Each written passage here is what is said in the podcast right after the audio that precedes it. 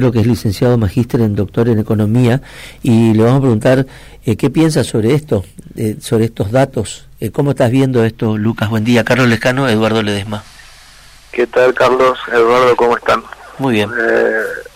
bueno, no, en general no es no es algo que, que sorprenda, digamos, en el sentido de que la Argentina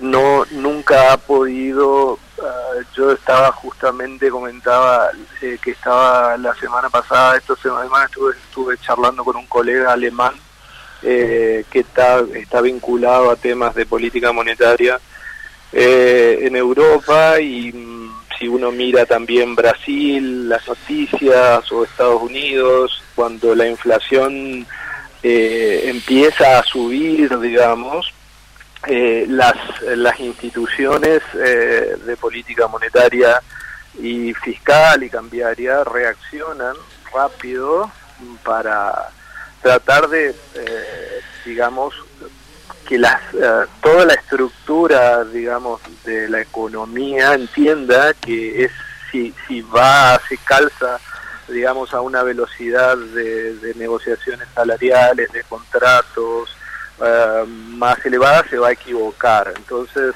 eh, reacciona rápido a través de distintas políticas, quiero decir, y, eso, por eso, si uno mira comparativamente, digamos, si bien estuvieron, qué sé yo, con un máximo del 8% al 10% anual, esta, después de la pospandemia, eh, en general se reaccionó rápido y todavía sigue, de hecho hoy hay artículos eh, tanto para Brasil como para Europa en, los distintos medios, digamos, eh, incluso Estados Unidos, que con una inflación en descenso de alrededor del 5% anual, advierten que todavía, eh, todavía digamos, la, los riesgos de la inflación eh, siguen presentes y por lo tanto las políticas van a ser, van a ser bastante orientadas a, a reencauzar a una, a una inflación objetivo más, baja. Y eso que estamos...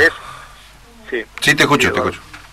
No, no, quiero decir que en definitiva las instituciones, esas instituciones se preservan, se, respetan las capacidades técnicas y los objetivos, pues saben que eso termina siendo eh, importante para el bienestar general, digamos, ¿cierto? En el sentido más allá de un ciclo electoral o, de un partido político. Y, eso, eso, eso implica que rápidamente eh, esas reacciones que, que, que, se ven afuera, en forma inmediata, rápida, automática, la gente entiende, sabe esa entiende, les cree al hacedor de política monetaria cambiaria, y acá no, acá tenemos anuncios y políticas inconsistentes que van pateando el problema y entonces cada vez las expectativas de los agentes se calzan a, velocidades inflacionarias más elevadas y pues cada vez más costoso para todos. Claro, eh, te escuchaba hablar y estamos hablando de economías que tienen eh, inflaciones anualizadas que en los parámetros en los que nosotros tenemos mensualizadas esa inflación, ¿no?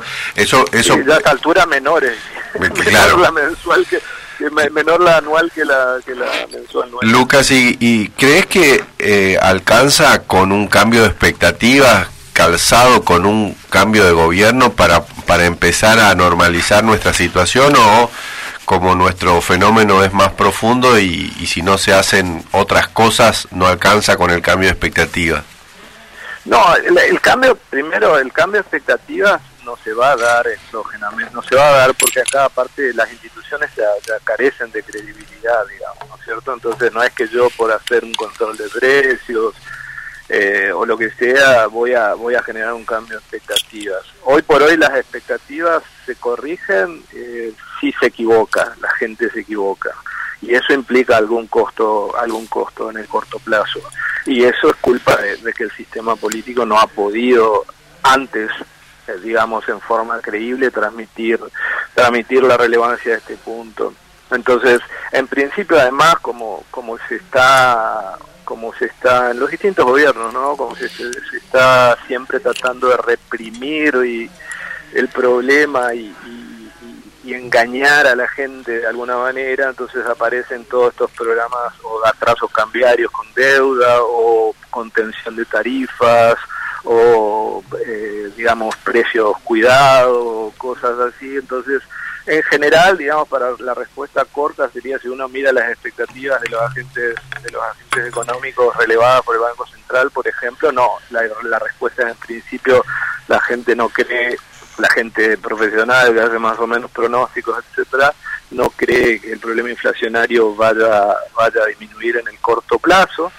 Y déjame decir una cosa más, que esto tiene muchos costos, ¿no? Porque, por ejemplo, si uno mira el, el, el mercado de crédito en Argentina es insignificante. O sea, el acceso a una vivienda, el acceso a bienes durables, o sea, a, a, factores de, que afectan el bienestar de la población, pero además te empieza también a afectar como no se puede invertir mucho, digamos, en términos de confinanciamiento externo, entonces empieza a afectar a la productividad general de la economía y por lo tanto los salarios reales y los ingresos reales empiezan a, a, a pasar esto que vos me mencionabas recién acerca de del tema de la pobreza y que cualquier perturbación eleva mucho el índice de pobreza, entonces, pero eso es producto de una serie de distorsiones que, involucran una pérdida de, productividad general en la economía. Y ya que lo mencionas, este, al, al tema es, muy amplio, siempre es muy claro a, a hablar con vos, las expectativas este, no, no van a cambiar inmediatamente, pero ya que mencionás el tema este del crédito, la gente no toma crédito no es porque no es porque no quiera, digamos, sino porque es inaccesible o no. Sí, porque no hay, no hay, no, no, no solo que es inaccesible, sino que también los, los horizontes de, del sistema financiero son de muy corto plazo, porque la incertidumbre, es decir, vos ponete del lado del ahorrista, o sea, ¿qué, ¿qué es lo que financia genuinamente el mercado el mercado de, de crédito. El ahorro de la gente. el ahorro en, en, activos financieros, en distintas formas de canalización de, de ahorros. Eh, hoy eh, la gente prefiere ir al dólar, a tenerlo ocioso, a perder plata, porque sabe que si tiene pesos, lo, muy probable cambien la, la, las condiciones muy rápidamente, se, se, produzca una fuerte devaluación. Ha pasado esto desde el Rodrigazo en 1900 uh, 75, si recuerdo correctamente, en adelante, eh, y eso involucra que se atrofie cada vez el mercado de si uno ve los agregados los agregados eh, monetarios en Argentina están a nivel de un país subdesarrollado extremo, digamos, ¿no es cierto? Porque la gente no confía en el sistema bancario eh, y, y, entonces la cadena que daría lugar a, un mercado de de préstamos eh, se rompe. Además, no podés prestar eh, a, una, a una empresa que tiene que hacer un proyecto de expansión de planta de que, que, que es rentable en 10 años, es imposible que acceda a un financiamiento claro. de 10 años. Claro. Entonces, eh, se hace muy difícil eh, que, que la cosa funcione.